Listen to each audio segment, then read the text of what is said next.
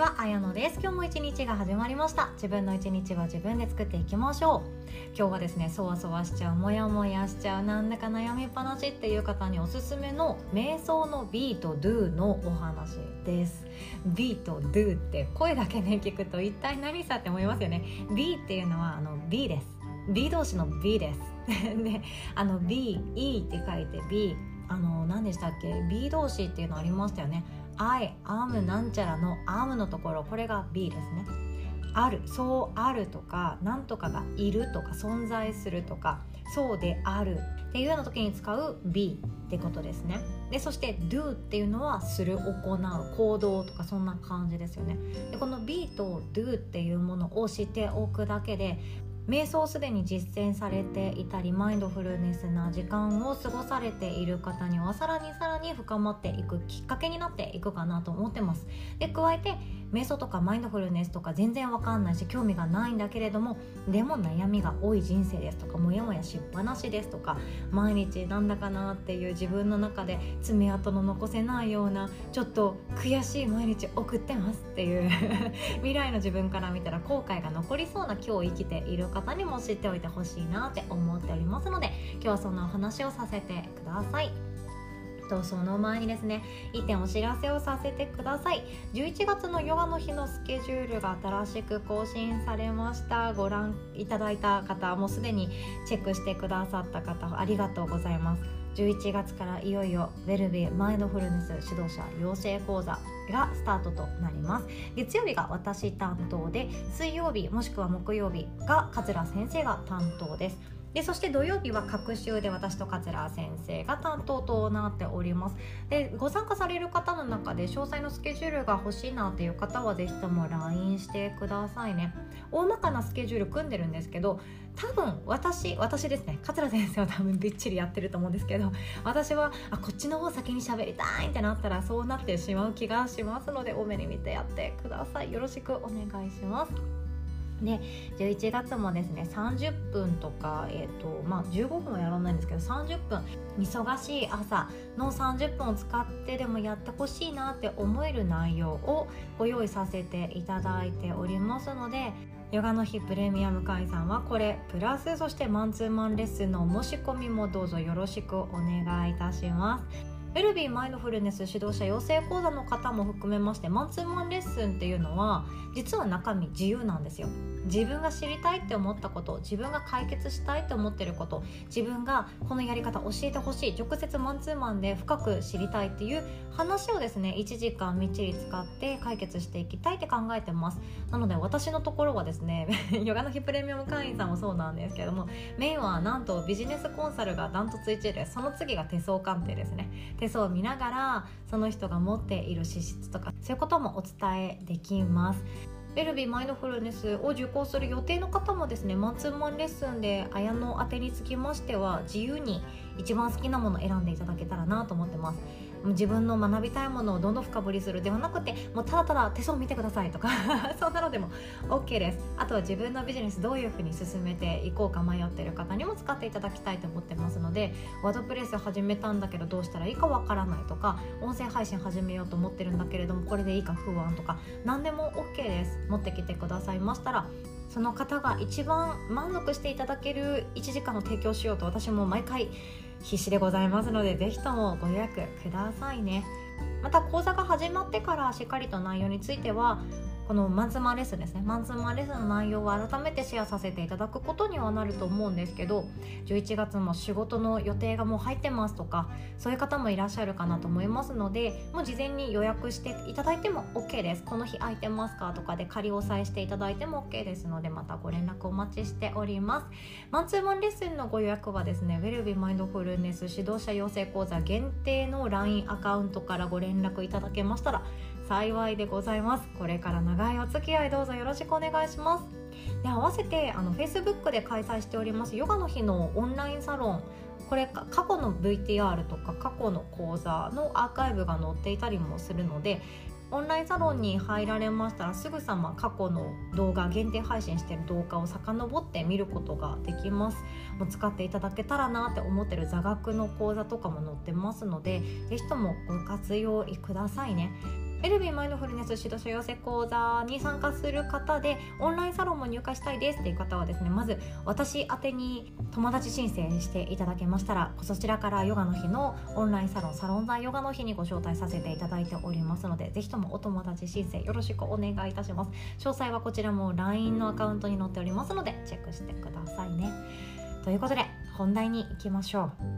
う。瞑想やマインドフルネスっていうものに理想的な状態っていうのがあります。でこれは瞑想とかマインドフルネスがそんなに好きじゃない。だけれども心がせわしなくて落ち着かなくてしかも悩みが悩みのままずっと心の中にあってなんだかモヤモヤしっぱなしなんですよねっていう方のほっと一息つく時その時にも知っておいてほしいなって思います。結論いきますね。結論。胸から上は B です。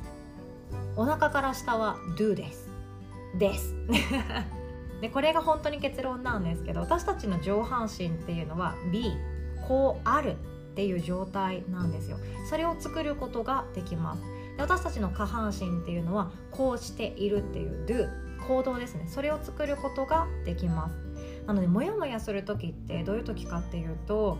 モヤモヤの種類にもよるんですけど、まあ、やる気が起きないよなっていう時。こういう時って do はだいたいやる気がないです。もっと丁寧に言うと骨盤が後傾していて猫背っぽい骨盤になったり下半身が冷え切っていて下半身はもうなんだか寝たきりに近い状態で全然動いてませんとか移動も車しか乗ってませんとかそういう人ってもう足が動かない状態リンパも巡ってないし血の巡りもシンプルに言うと悪くなっているので冷え切ってしまうんですね。動きが鈍くなります。でもモヤモヤする考え事しているその上半身の B を表すそうあるっていうこと。こういう状態であるっていうこと。それがずっと頭が湯気のように湧いていたりとか胸がどんどんドクドク言って鼓動が速くなっていたりとかする。そんな時を表します。で悩んでいない時健康な状態心も体も健康な状態っていうのはこの真逆なんですよね。上半身の B そんな状態であるっていう時それが頭がまず冷静です。穏やかです。なんていうか BGM に小鳥のさえずりと川のせせらぎが聞こえてくるような状態透き通っていて頭が軽い状態ですね。そして胸元っていうのはそわそわとかモヤモヤっていうものがあるけれどもまあこれは手放そうかなっていうふうに取捨選択をしながら自分をニュートラルな心に運んでいくリラックスした状態ですね。でそして下半身の do っていうのは健康的に動いていたり自分の足で行きたい方向に行けたり冷え知らずな体であって股関節も違和感ないし膝も痛くないし足も冷えていないし足の指足首を使って地面をしっかりと蹴って立つことができる。そんな感じですよね。これが理想的な状態なんですよ。え今度あのマインドフルネスの講座の時にもっともっとこれは丁寧にやっていくんですけど座り方とか自分の姿勢立ち方座り方胸元の開き方っていうものによって私たちって受け止める感情変わってくるんですよ。でこの上半身が B そう感じているとかそうあるっていうこと。で下半身が Do そう行動しているとか安定している安心している土台がしっかりしているそんな感じなんですね。でも例えば足が冷え切っていて動きが悪いですと。でお腹周りも冷え切っていてなんだか内臓機能があんまりよろしくないですと。動く気にならないですよね。多分疲れやすい体ってこういう感じです。下半身が冷えていくと、まあ、徐々に猫背になったりとかあまりいい姿勢にはならないんですよね。でそうなっていくとどうなるかっていうと他人からもらった一言がずっとモヤモヤしていたり気にしなくていいことでえ私嫌われてるかなって気にしてしまったり友達との LINE のやり取りとかでもえこれってなんだか裏に何か意味があるのかなとか勝手に変な詮索をしてしまったりして上手に体と心のバランスが整っていない状態になってしまいます。猫背やってみてくださいよ。猫背してる時って大体いい感じを抱けないです。猫背になって丸まって背中丸まってお腹もなんか丸まってで巻き型になってでそこからスマホ片手になんかじゃあずっと首ガッチガチにしながらなんか見てみてくださいよ。多分めちゃくちゃ楽しいっていう状況にはなくなっていきます。スマホを触る時に多分楽しいこととか何かワクワクするな幸せだなありがとう皆さんっていう感じの感情でスマホを見ることはできづらいんですよね。でもその逆ですよ。胸を開いて股関節もほぐれていて下半身も温かくってで程よく運動しているからこそ体もぬくもっていてニュートラルで立つことができたり姿勢がよく S 字のカーブを描いた背骨であるからこそ心地よく胸を開くことができて腹式呼吸も楽にできてだから酸素が全身に行き渡っていくから頭の中もすっきりしていくんですよね。両手を斜め上に上げて胸を開いて肩甲骨ちょっと寄せてみるっていう体なんかしちゃうとヨガでよくやりますよね。こういうポーズやってしまうと、う、不幸なこと考えられなくなってくんですよ。あいつめとかあのこと本当に許さないぞっていうのでこのポーズの時両手を大きく上に上げて胸を開いて背骨を上に伸ばして大きく大きく呼吸をしている時なんて悪いこと考えられなくなっていきます。こうやって体と心っていうのは本当に密接につながっているので体が冷え始めたら巡り巡って心が冷えます。心が冷えたら巡り巡って体が冷えます。そんな感じなんですね。なので心が冷えてモヤモヤだな。なんだか不安が取れないなっていう時は不安を解消しようと頭使って考えたり胸使って不安を抱いたりするよりも体を使って体をホットにしてあげるほぐしてあげる。いろんな筋肉を伸ばしてあげる。胸を開いて仰向けに寝てあげる。そんなことするだけでも不安とかモヤモヤっていうものってまた違った捉え方ができていくようになっていくんですね。余談なんですけれども小学校の理科の授業とかであの寒い冷たいか冷たい空気とあったかい空気どっちが上に行くみたいなのってなんか実験したことありませんでしたっけ？あとあお湯とかもそうでしたね。お風呂のお湯が冷えてきたらお風呂のお湯を足してあげるとお湯っていうあったかい空気っていうのは上に行っちゃって冷たくぬるくなってしまった冷えてしまったお湯ってかもう水っていうのは下に行ってしまうっていうその温度で上下変わっていきます。これ体も一緒で冷たいものこれは東洋医学で言うと陰っていうんですけど陰陽の陰ですね。陰っていうのはどんどん下に行きたくなります。なので重たくなっちゃうんですよ。で陽っていうのは上に行きたくなっちゃいます。イライラっていうのはどんどん上に登っていくんですよね。熱い空気熱い感情っていうのは上に行っちゃいます。でこうしてしまうと体のバランスが崩れちゃうんですね。なので上は B で冷静で穏やかリラックス。で下の下半身の Do っていうのはあったかいその安定している土台が安定しているしっかりしている。そして股関節もほぐれて満たされているそんな座り方をしていく。と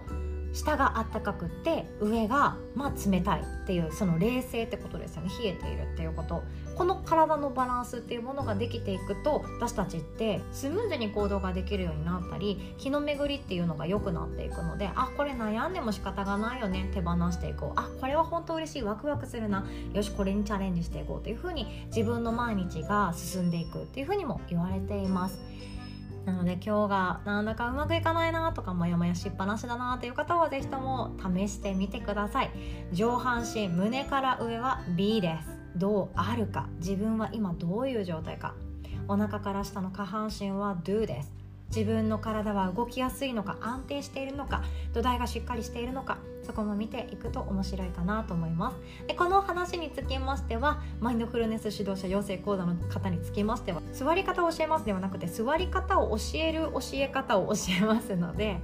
自分のご家族とか友達とかに試してもらいたいなと思っております。では今日はこのお話でございました。最後までお聴きくださりいつも本当にありがとうございます。お互い素敵な一日を作っていきましょう。おしまい。